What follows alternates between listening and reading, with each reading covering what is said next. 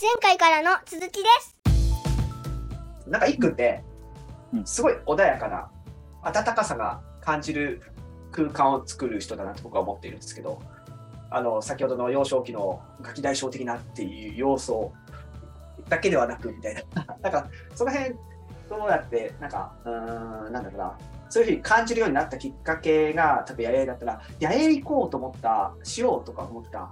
きっかけでも1回目行ってもそれを次もやろう次もやろうって思っていくわけじゃないですか。それはなんでやろうと思っていたのかなとか。その辺がちょっと聞いてみたいな。そこが聞けるともしかしたら一句のこの温かさとか今の話してることが言葉で出してることがちょっと分かってくるのかなとかちょっと感じたんですけど。はい。えっと、そうですね、イカちゃんの、まさに言ったことを僕が喋れば、多分伝えたいことは伝わるんだろうなと思って今聞いてたんですけど、まず最初になんでそうキャンプ野営をしようと思ったのかっていうのは、えっと、僕が一番最初にキャンプ始めたのは本当豪雪の日で、その大雪警報が出てて、みんな不要不急の外出を控えてくださいっていう日に僕は一人でテントを持って山へ行ったんですよ。キャンプもしたことないのに一人で行って、なんでそんなことしたかっていうと、なんか、日々を消費していくっていう感じが、今までの生活では強くて、なんとなく毎日が過ぎていくなって、だからなんか変わったことを、全くやったことのないことにチャレンジしてみようって思って、まず野営を始めたんですよ。で、それをやったその達成感というか、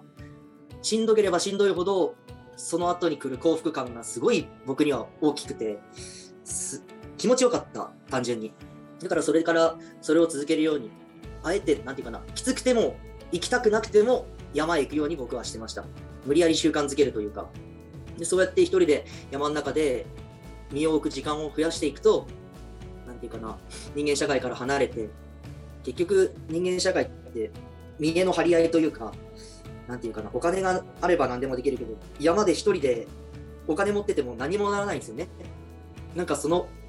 生きるって何みたいな、その人生とは、命とはみたいのを野営で学んだというか、それを感じるようになってから、ガラッと人生観が変わったというか、今までは見栄を張るために自分の肩書きを、自分がこういう人間で、こういう人間でって、ちっちゃい自分を大きく見せようと、たくさん鎧みたいなものを着飾ってたような気がするんですけど、でも僕はこれからそれを一つ一つ剥いで、ありのままの自分で生きていきたいなと思うようになったというか、わざと人に大きく見せようじゃなくて、ありのままの自分で勝負でもないけど、人と比べたり人と競争するのをやめようってまず思って、それから、それで能登に帰る。あ、そうだ、能登に帰ろうと思って、そのちっちゃい頃自分が育った場所で子育てがしたくて、自分と同じような感覚に子供たちも育ってほしいなと思ったんで、能登へ帰って決めたのが、やりたいことしかやらない。裸の心のまま生活する、人と接するみたいのを、自分は覚悟じゃないですけど、一番の軸に置いてたのが、それですかね。見栄を張らない。やりたいことしかやらない。っていうのが僕の今の人生観の軸にあるものというか、うん。そそうですね。だと思います。だいこれで伝わりますかね？伝わってるよ。伝わってる伝わってる。でもイカちゃんがイカちゃんがどこまで聞きたいのかにちょっとよるけど。う んいや、あの、いや、うんと、なんだろうな、そこまでの気持ちになるって結構、あの、僕からすると勇気がいるっていうか、うんと、かなり踏みだ一歩、一歩じゃなくて、どんどん行くところかなっていうふうに思っちゃうんですよね。はいうんうん。なんか、で、ちょっとうん、そこにつながるかわからないですけど、野営している時って、え、どれくらいの時間っていうか、どで何をやってるんだろうとか、結構はい自分と向き合うことも結構ありそうな時間なのかなとか思ったりするんですけど、どんなことをやったりとか、どんなことを考えたりとか、考えるとかわからないですけど、考える時間があるのかわからないですけど、どんなことをやってるのかなっていうのはちょっと気になったところですね。今、そこの気持ちいくときには何かがあるんだろうなと思ったので。はいはい。あの、僕がやり始めたのはもう長男が生まれた後だったので、えっ、と、日曜だけ休みやったから、土曜日仕事終わって、家帰って家族でご飯食べて、長男をお風呂に入れてからなんで、19時から山に行くんですよ。もう真っ暗になった状態で一人で山に行って、でもご飯は家で食べてきとるから、お酒飲んで、まあ、軽く肉焼いて、でその後はもうずっと瞑想というか、焚き火しながら、いろんなことを考える。もう僕結構昔からいろいろ考え込むタイプの人間で、うん考え込むっていうかな、なんで俺生まれてきたんかなとか、人間って何何を目的に生きてるんだろうみたいな、そういうことをちっちゃい頃からずっと考えてきて、多分それが考えるのは嫌になったから、考えたくなくて、金沢に行ったんですよ、多分うん。やることがないから、欲にまみれれば、なんていうか、そういう考えなくていい、その今、一時目の前の欲を解消していけば、人生のことなんて考えなくていいって多分心の底で思ってたのかもしれないですね。でも根本的にそれは解決してなくて、で、息子が生まれたタイミングで、生きるって何やろうなって、やえをしながら、焚き火を見つめながら僕考えるようになって、で、それでちょっとずつちょっとずつ自分なりの答え、多分答えなんて人それぞれあると思うんで、人生の価値観というか人生観っていうのは。でも僕の中でこうだって思ったのは、野営して焚き火見ながらずっと自問自答してる中でそこにたどり着いたというか、もう、なんていうかな、面白くねえな人生ってすごい思ってた時期があって、別に何の不満もないんですけど、なんか惰性で生きとるような気がして、なんかやりたいことやっとるわけじゃないし、生きるために働いて、家帰ってきて、まあ生きるために飯食って、次の日の仕事のために寝て、そのサイクルの繰り返しで、なんか何のために生きとるんやろ？って考えてた時期がすごくあって、今と全く真逆の生活してたんですけど、なんかそれから逃れたいじゃないけど、こんなんダメや俺ってすごく思うようになって、野営してる時が一番、なんていうかな、自分らしい自分で入れたような気がしたというか、うん、きるか死ぬかでもないけど、自然の中で自然対自分って最初は考えてたんですよ。自然対自分で考えとったけど、野営を繰り返して気づいたのは、自分イコール自然なんやなって。うんあのー自然と人間社会を分けて考えるから、なんか、あれになるんですけど、人間は地球の中に住まわせてもらっとるだけやな。自分はこの環境に住まわせてもらっとるだけやなって考えるようになると、なんか全部受け入れられるようになったというか、無理せんでいいんやなって、自分らしく生きることがもう多分一番自然なんやなって考え、なんかちょっと伝わるかどうかわからないですけど、なんかすごい言語化できてない自分がちょっと情けないですけど、すごい心にそういう感じるものがあって、多分野営してる人みんながみんなそう感じてるとは、まあそんなわけじゃないと思うんですけど、だから僕はちょっとでもそういう感情に、感覚にみんななってほしくて、自然の素晴らしさとか、景色もそうやし、匂いもそうやし、音もそうやし、それを見たり聞いたり感じたり、ね、匂いで、匂いを嗅いだりする中で、いろんなことをみんなに感じてほしいなと思って僕はその、バックトゥネイチャーってその野営してる活動があるんですけど、それをやっていったみたいなのはありますね。みんな童心に戻したくて、その活動をしているというか、うん、なんか伝わればいいなと思うんですけど。なんかあれだろうね、一体化するんだろうね。なんかその一部であるってことを自覚するというか、でもその感覚は、ものすごい、あの、ものすごい何度かだけだけど、えっ、と、感じたことは、近いものを感じたことは僕もあって、でもやっぱり、えっ、と、そうだな、さっきの金沢でもそれも難しいのかもしれないし、僕も今住んでる環境下でそれはあのとっても難しいですね。なんかあるある瞬間に、なんかこう空と自分がすごいつながるような感覚とか、なんかそういうの、なんかこれもちょっとあの伝わる気が全然しないんだけど、でもあのすごいわ分かることはね、すごく分かる気がするし、えっ、と、人間とそれ以外を分けるっていうこと自体が間違ってるような気もするっていうのはもうその通りかなと思うな。で、一句の感覚もと独特だけどね。いかちゃん、どうぞどうぞ。なんか、うんと、今、中ちゃんも、中ちゃんにちょっと聞いてみたいんですけど、だから金沢じゃできないんだろうな、東京じゃできないんだろうなっていう、そこはなんでできないのかな？僕ちょっと、なんかちょっとは話を聞きながら、ちょっと仮説的なところを思い浮かんだんですけど、はいはい。あうんそれを話す前に、高っちゃまにちょっと聞いてみたいなと思って、金沢だったらできないんだ、東京だったらできないんだろうなと。えっとね、まず一つはやっぱその、えっ、と、じ人工的に作られた何かが自分のことをほっといてくれないっていうのがありますね。だから、えっ、とノイ、ノイズって言っちゃえばノイズなんでしょうけど、とにかく、えっ、と、人人も多いし、生き物も多いし、電気とかいっぱいついてるし、えっ、と、だからこう、なんて言うんでしょう、自分の、えー、と精神状態をどちらかというと興奮状態に持っていくような、えっ、と、作用するもの物事っていうのが、もうめちゃくちゃ常に、まあ、自分の前にあるので、なんかそういうのが一個ずつこうプチプチっと切れていったときに、あの初めて起こるあの現象な気がするんですよね。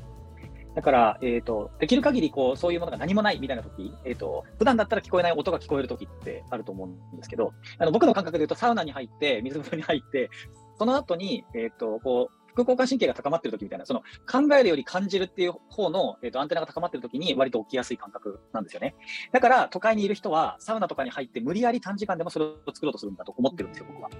で、実際自分もそういうふうに納得していてサウナが大好きなので、だからあの田舎の方とかは、もしかしたらこうサウナが好きとか意味がわからんっていう人もなんかいるんだろうなと思うんですけど、それは多分普段からその感覚にあるから必要ないんだと思うんですよ。はい、だから、まあ、そうさっきのイカちゃんの問いでいくと、えっ、と、一言で言うとなんだろう、その興奮させる材料が常に自分の周りにあって、そうさせてくれないって思ってます。なるほど。ちょっと刺激が多くなんか入ってきて、はいな僕はなんかお話を聞きながら、僕はなんか最近五感で感じるってことをよく使うようになっていて、なんか、はうん、五感で感じるって、なんかそこに意識を向けるっていうところって、結構、普段先ほど高ちゃんも言った刺激があったりとか、いろんなものがあると、意識を向けるって結構難しいなって。なんか僕なんかもうすすぐ気が散っちゃうので、そあうんこれもしなきゃこれもしなきゃってなっちゃうんですけど、ね。はい。うん、なんかその五感で感じるときそこに意識を向けるって結構重要だなって思っていてなんか僕は最近よく言うんですけど去年一緒に活動したあー学生がですねはい。能登町って初めてのことが多いんですよと。うんえ能登町で初めて月が海から上がってるとこ見たんですよ。例えばそうやって結構言うんですよね。でも月はどこからでも上がってるんですようん。でもそこに意識を向けて月が上がってくる時間を結構30分ぐらいずっと見てたんですけどそういう時間でなかなか普段取れないんだろうなってながらそういうことをするときって確かに一空が先ほど言ったようにいろんなことを考えたりとか多分ちょっとの時間だけの部分だったらもしかしたらネガティブに触れたりとかポジティブに触れたりするのかなと思ったんですけど僕どっちに触れるんだろうと思って一空の話を聞いてたときにネガティブでもポジティブじゃないなみたいなことが 感じたんですよ。一空の話を聞いてて。なんかちょっと短い時間でちょっとどっちかの気持ちに振られるんだけどなんか少しここに本当に五感で感じるようになってきた場合にはネガティブかポジティブ関係なくそこに向き合うみたいなことが起きるのかなっていうのはちょっと僕はそういう経験はあまりしたことないんだなって、あ唯一星を見てるときとかそうなのかなとか、例えば長くここで写真を撮ろうと思ったときそうなのかなとは思うんですけど、一君の話とか、今、高ちゃんの話も聞きながら、あそういうことなのかなというのはちょっと感じて、あなんか、一君がやれよって言ったところは、能登町にいても、そこの部分を感じている人って本当にいないんじゃないかなと思うので、一君がアイデアとして出そう、出したところだったりとかね、ああいうところって、あ本来の自分らしさを取り戻すというのは本当に大切なところなのかなっていうのはちょっと、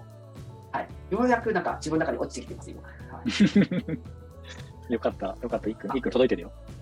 あの今今のイカちゃんの話で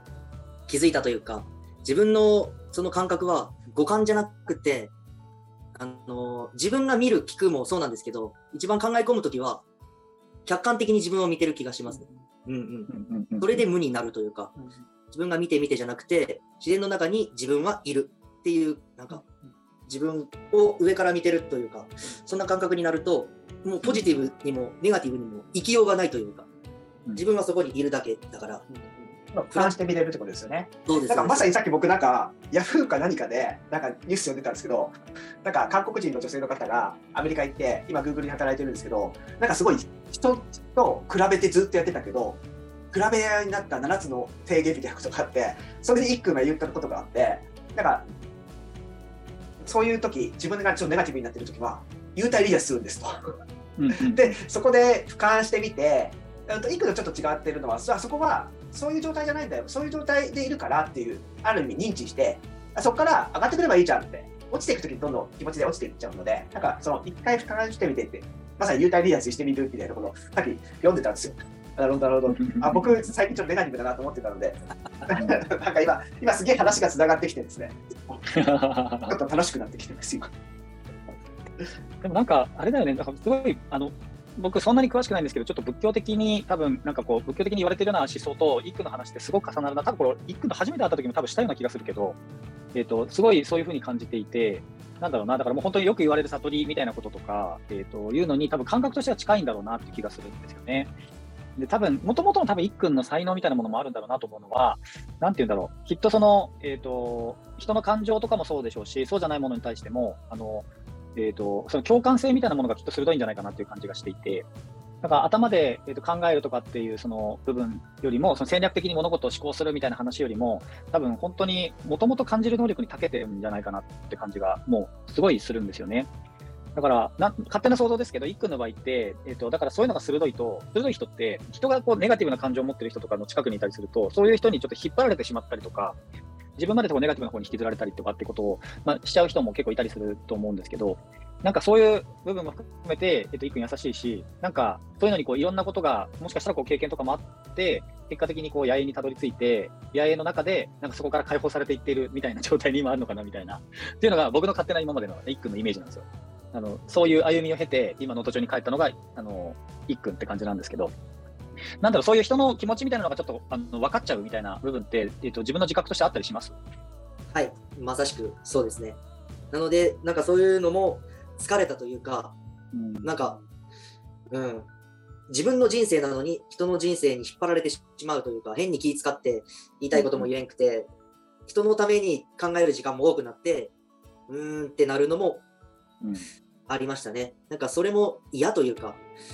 そういうのもなんか自分、こんなことやりたくない、やりたくないわけじゃないですよ。でも、これずっと続けてってもなって嫌になったというか、うんそれもありますね。多分僕、あれなんですよ。集団行動できないタイプの人間なんで、うんうん。そうなんですよ。なるほどね。よく見てますね、本当に。勝手な、勝手なイメージ、勝手なイメージですよ。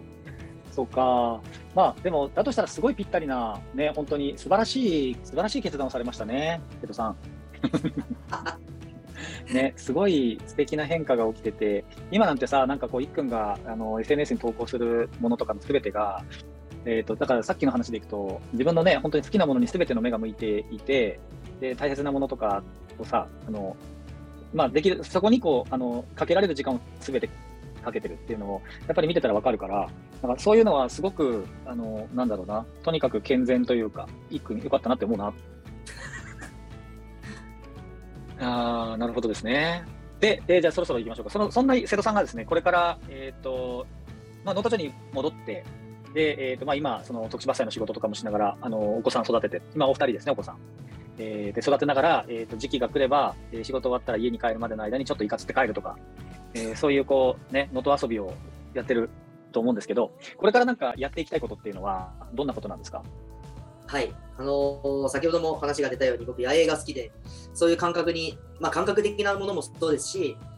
これから先、その自然災害もそうやし、まあ、いろんな人的災害もあるかもしれないですけど、有事の際にライフラインが断たれても、みんなが生きて暮らせるような、その生きていく手段、生きる力みたいなのを野営を通してみんなに教えていけたらなってのも考えてます。プラス、その能登の良さを野営を通してみんなに知ってもらいたい。その観光地じゃないけど、ここから見える能登の景色って最高やよみたいな、僕しか知らない場所もたくさんあるので、そそれをみんなに開放できたらなってすごい感じてます。それはあのローカルシフトアカデミーでも発表した能登町フリーサイト計画っていう計画があるんですけど、能登町至るところその僕が選んだよりすぐりのいい景色、いいロケーションの野営地をみんなに開放していけたらなってすごい思ってます。うーんなるほど、今、今でもあ話2つ、あの1個目の方は、そのどちらかというと生きる力みたいなのをみんなにつけてほしいみたいな話。で、これなんかちょっと防災的な意識も入ってる気がしますよね、こっちは。なんとなく。そうです。でそれは、えっと、それをやる場所はもう決まってて、うん。僕の地元にある、まあ、昔ちっちゃい頃遊んでた公園なんですけど、その場所を借りて、そこでキャンプ場施設というか野営場施設みたいなのを作って、定期的に防災訓練を兼ねてキャンプをしていきたいなって思いはあります。うん。思いはあるというか、その地元の青年団みたいな仲間たちと一緒に話してて、やっていこうぜっていう話で今進めているんですけど、うんうんうんなんかその、そこでそのササバイバルって言ったらおかしいけど、その最低限何かいろんなこうライフラインが途絶えた時とかに自分で最低限生活ができるような、そういうノウハウみたいなのをみんなに身につけてもらうっていう、そんな感じ。はい、まあそんな実際は堅苦しくやるつもりもないんですけど、遊びながら自然うんにうん。火を取り扱えるようになるとか、そうんうん。の家潰れてもこうやれば簡易的に寝ることできるよとか、なんかそういううん生きる知恵みたいな、生きる力を遊びながら、うん子供を、子供も大人も遊びながらそれを、なんかそういう力を養っていけるような、うんうん環境を作れたらなって思ってます。めっちゃいい。めっちゃいいですね。はい。ででそれと、さっきの、えっ、と、いっくんしか知らないスポットの開放はまたちょっと別の話ってことですね、じゃあ。はい、そうです。別なんです。まあうん、それ結構難しいというかね、まあ、土地も天然バラバラなんで、地主さんの交渉もあるし、実際存続するためにはお金収益化しないとダメになってくるんで、うんそこの計画がちょっと難しいなって考えてて、それに関してはちょっと止まっている段階というか、うーん。なんか僕今自分で嫌だなと思ったことがあったんだけど、えっとそのいくんの知ってるいっくんの好きな場所を本当に開放したときに、大切にできない人が出てきたら、やだなって思っちゃったのね、今。あの、それ、同じ人にも、あ同じ人じゃない、別の人にも同じことを聞かれたことがあって、うん。まあ、それも一度や二度じゃないんですけど、それ、お前、性善説、お前、そんな考え方、ななんていうかな、それ、お前やからできるんやぞみたいなのを言われたことあるというか、うん。普通汚されたり、普通そう考えるやろって言われるんですけど、多分あの、うん。キャンパー、キャンうん。うん野営家じゃなくて、キャンパーならちょっとそういうマナーが悪い方いるかもしれないですけど、うん。野営をする方は多分そんな人いないんじゃないかなって思うんですよ。なるほどね。実際だってトイレもない、炊事場もない、本当に場所を提供するだけなんで、多分いるんですかね？お俺、うまく想像できない。いや、えっとね、分かんなくて、いないだろうなっていう性善説でいいと僕は思ってるんだけど、なんか、あの僕が思ったのは、えっとそのなんていうの、貸してくれる、えっとオーナーさんとかの、えー気持ちみたいなことよりは、自分の好きな場所を、えっとダメにする人が現れたときに、いっくんが嫌だろうなと思ったの。はいはいはい。多分このロケーションでお前そんなことできるんかっていうぐらい自信あるというか、ああ、いいね、面白いね。お前ここでそんなことできんやろっていうなんか自信があるんですよね。なんかうんうん。これを感じれんレベルでここのこの場所に来んなよみたいな。わかります？なるほどね。わかるよ。この良さを感じれない段階でここに来てほしくないなっていうのがすごいあるというか。はいはい。なるほどね。じゃあ、選ばれし者がたどり着く場所なんだね、やっぱり。そうあってほしいですね。なんかそう人気なスポットじゃなくてうんうん。知る人ぞ知るみたいな、うんリピーターが多くなってほしいって願う。そうそう。そうかそうか。じゃあやっぱりあんまり有名になってはいけない、えーし、なんかこう大々的になんか誰でも入れるっていうような感じになっちゃ多分ダメだろうね。そう考えると。はいなので、なるほど。な SNS で発信はするけど場所は公開しないみたいな。うんうん、なんかそれで、なるほど。うん。って思ってます。そうか。じゃあその辺の2つ、2つじゃないか。やでも同じあ同じ話だけど、えっ、と、いっくんの、えー、野営を通して感じてきたことをもうみんなに伝えたいっていう感じなんだな。じゃあ。そしてまず、そう、大広げにしないでうん、僕と一緒に野営仲間を増やしていく。その能登町じゃななくても、うんうん能登町内外、あの県外でもいいですし、その野営仲間、キャンプ仲間を増やしていって、お酒を飲み交わしながら、そういう話をみんなでしたいなって思うというか、うんうん。こういう感じ方ができるようになるんやって気づいてほしいというか、うん。キャンプって最近のキャンプブームってすごい映えばっかり、映え重視のキャンプが多いと思うんですけど、そうじゃなくて、なんか心の中で感じる、心を映えさせれるようなキャンプ、やえみたいな、うん。なんかそういうのをみんなで共有できたらなって、まあ、伝わるかどうかわかんないですし、僕も上手に伝えれるかわかんないですけど、うん。なんかそういうのをいつも一緒にやってる、あお坊さんのキャンパーがいるんですけど、うん一緒に連れて、二人でいつもこんなことを喋りながら、キャンプしてますね。うんそうか。ちょっとじゃあ、まずはあれですね、僕も、あの、一回、やっぱり、いっくんとキャンプ行きたいな。はい。がっつりちょっと語りましょね。ちょっと時、時間が足りるかわからないけどう。。本当っすね。イカちゃんは、イカちゃんキャンプしないんですか？いや、キャンプしたことないですね。え、それちなみに子供の頃とかも含めて？あーと、なんか、高校時代かなんか、みんなでなんか、一回だけしたみたいな記憶があるんですけど、それ以降したことないですね。そうか。はします？しません？い。じゃあ、しちゃおうかな。おめっちゃ面白いですよ。僕なんかね、すげえ僕、なんか、好きになったもの欲しくなっちゃうんですよ。だから、ランプ1個だけ持ってるんですよ、僕。なんか、それを使ってないんですよ。使いましょはい、使いたいんですよ、それを。はい、それすげえ入手困難なランプを手に入れたんですけど、使ってない。これは、すげえイカちゃんの言葉で言うと、やっぱり、何ですかね、出番ですかね。出番をやっぱり、そして僕に居場所をください。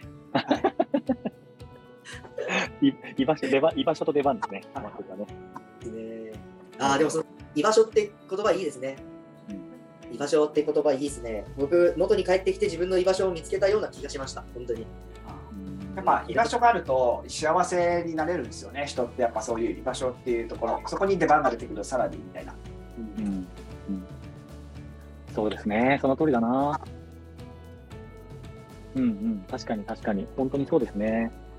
まあ、なんだろうな、その居場所が、自分の居場所を見つけるためにも、なんかその、いくんの言ってる野営っていうところが、えー、と何か自分との対話のきっかけになって、そういうのにこう繋がっていく感じはなんかありますよね。なんか、僕も行ったらなんか見える気が、見える気が何かにやっぱり一つ二つ気づきを持って帰られそうな気がするから、本当にあの行きたいなと思いますね。ぜひぜひやりましょう。うんうわ、楽しみやな。だんだんこうやって人が増えてきて。なるほどね。まあもう今年、もう暖かくなってきたから、えー、と普通になんだろうな、キャンプもできるところも増えてきたし、で僕もあの能登町に毎月行きますけど、あのこの前初めて一人であのキャンプしたりとかしてて、でなんかあのこれから先は、えーとまあ、月1回とか、あの定期的に能登行く中でも、あの一人で どっかのホテル泊まるよりは、まあ、キャンプしようかなって僕も初めてたところだったんで、えーぜひ、それはね、あの多分繋がってんだなってあの思ったりもしながら、えっ、とね、これからが楽しみですね、本当に。えっ、と、じゃあ、いっくんの、えー、とやりたいことでいくと、どれどれぐらいの時間軸で動いていく感じですか、今のって。そうですね。全くそういうことすら考えていないというか、まあ、本当に今の僕の生活リズムは子ど子育てになってるんで、はい、プライベートの時間って今は本当になくて、仕事か子育てか。でもそのどっちも楽しすぎて、あまり他自分、野営も今ずっとしてないですし、うん、やっぱりその妻が負担をかん、妻の負担がちょっと軽減されてからかなって思ってるというか、はい。僕だけそういう楽しい思いしても、妻に迷惑をかけるんで、まあ、それは妻の様子を見ながらというか、相談しながらというか、うん家族みんなで笑ってたいんで、僕一人、ね、いい思いしたくないんで、その状況を見ながら、その野営場計画もそうだし、防災、防災力か、生きる力を養うキャンプもそうですし、自分のやりたいことは、家族の次だと思ってるんで、いつとっていうのはなんかあんま言えないというか、逆にみんなすごいなと思いますね。家庭ありながら自分の事業を拡大していってるというか、僕ちょっと不器用なので、一つ一つ全力にこなさないと次のステップに行けないので、今はそういう状況というか、はい。いや、それ、あれじゃないの？なんか、今の一句の話し方の方が、なんかあれだけど、シンプルに家族が、家族の時間が一番、その、なんていうの、好きで大事だからそうしてるだけであって、別になんか我慢の結果じゃないわけでしょ。はい。そうです。でも、ね、だから、全然我慢してない。多分ね、だって、野営もしやりたかったら行くだろうし、それより家族が、家族との時間の方が楽しいとか、仕事が楽しいっていうだけだと思うから、なんかね、それこそ裸に、裸でっていうか、あるがままでやった結果の優先順位なんだと思うので、別になんか一切焦る必要ないと思うはいはい。全然。うんなんか、ローカルシフトで発表したのに、あいつやるやるやるやる詐欺かって思われるのもなんか嫌だなって思いながら、でも、みんなにちょっと申し訳ないなって思いはあるんですけど、ただ僕は今じゃないなって、自分の中で、うんはい今やってもいいものはできないなと思ってるんで、はい。別に人のね、目とかマジでどうでもいいと思うんで、あの、どちらかというと、巻き込む巻き込みたい、一緒にやりたいって思う人はたくさんいるだろうから、一分の場合は。周りに多分そういう人がいて、一分やろうよみたいな風に多分言ってくると思うんですよね。だから、それを、あの、優先順位つけて裁くのは大変かもしれないけど、ただ、あの、まあ、常にね、常に大事なものを最優先で多分言っていくのがいいでしょうね。一君はね、そのために寄稿したんですね。いやー、そうですか。じゃあ、そうだな、タイミング的には、えっ、と、今何の話したかったかというと、元吉ラジオにはですね、また来てほしいので、ぜひ、また、そうだな、えっ、と、半年、1年ぐらいかな、もうちょっと、あの、次のあのシーズンに入ってるかもしれないけど、どっかのタイミングでまた、あの、最近のいく君はどうなのいかつってんのみたいな話とかも、あの、ぜひ聞きたいなと思うので、はい、あの、またね、その、いろいろその時の状況を、また教えていただけたらとても嬉しいなと思います。はい、ぜひぜひ、そんな僕でよければ。いやー、楽しかったな。いかちゃんなんか、なんか言い言いたいことはありますか？いや、あの、なんか僕はですね、この、いっくんとたかっちゃまんとこう3人っていうのが、ローカルシフトの帰りの空港を向かうところがはいはい。そうだったんですよね。僕はあの熱量がですね、あの車の車内のですね、熱量って僕の中でものすごいインパクトがあったうん。で、まあ、あそこからのときちラジオ始まったなと僕は思ってるんですよ。うんあの熱量を感じてっていうところ。だからなんかそれがあ本当にね、久しぶりにこの3人でのっていうところ、オンラインだけど、な変わらない熱量が感じて、ちょっとエネルギーをいただく時間だったなっていうのが、今、この1時間経ってのうん感想ですね。はい。いや、本当っすね。僕もあの時、あの車乗ってなかったら、多分おっしゃる通りで、僕多分、イカちゃんにラジオやりたいですって言ってない気がします。いいや、本当にご縁ですね、そう考えたら。はいありがたいな。いいっすえーうん。3人で本当にあれしたいですね。あの時間足りない感じでやりましょう。はい。確かに。ちょっとじゃあ、それはさ、いつもそれはちょっと、あの、どの、どの時期かわからないけど、企画しようよ。はい。それは、それはやりましょう。いや、とっても、とってもいいな。ありがとうございます。えっ、と、じゃあ、なんか言い残したことありますか？いっくん大丈夫？はい。何もないです。こんなんでいいですか？すいません、本当に。大丈夫ですよ、もう、ありがとう。いや、すごい、でも、久しぶりにあの話が聞けて、すごく嬉しかったですし、なんかね、こう、まっすぐなんで、とにかく、あのーまた、なんで、なんて言えばいいんだろうな、あの、何かが進んでいるか進んでないかというよりは、今の一分の生き方とか、その生きてる姿みたいなものが、あの、ものすごくいいなと思います。僕も、あの、さっき一君が言った言葉の中に、好きなことしかしないって言ってたと思うのね。で、僕も会社員辞めて、あの、今の仕事するようになってから好きなことしかしないって、同じようなこと考えてたんだけど、えっ、と、実態としては、えっ、と、嫌いなことをやらないっていうのが、あの、僕にとっては今の状態で、やりたくないと思ったことはもうやらないって決めていて、で、やりたいかやりたくないかよくわからないけど、みたいなやつは割とやってる感じなんですね。だからそうやっていろんなことにこう手を出しながら、えっと面白いものを探してるみたいな感じが僕はあるんですけど、一君の場合は結構やっぱり明確で、多分自分の軸がもうすごくはっきりしっかりあるから、だからなんかそこからあのブレてないけど、周りの人のこともこうちゃんと気にしてくれてるみたいなあの優しい一君が本当に素敵だなと思ったのが、えーと今日のまとめということで。はい。えーと、じゃあですね、1時間くらいかな、トータルで、あの、のときラジオやってきましたけども、今日はですね、えっと、いっくんに来てもらいました。えっ、と、途中瀬戸さんと呼んでましたが、瀬戸育也さんですね。はい。えっ、と、またね、えっ、と、のときラジオにぜひ、また来てもらいたいと思いますので、えーそれまで、あの、本当にやりたいことバンバンやってもらえればなと思いますし、ご家族大切にしてください。はい。えっ、と、じゃあですね、今日ここまでにさせていただきたいと思います。皆さんどうもありがとうございました。ありがとうございました。あー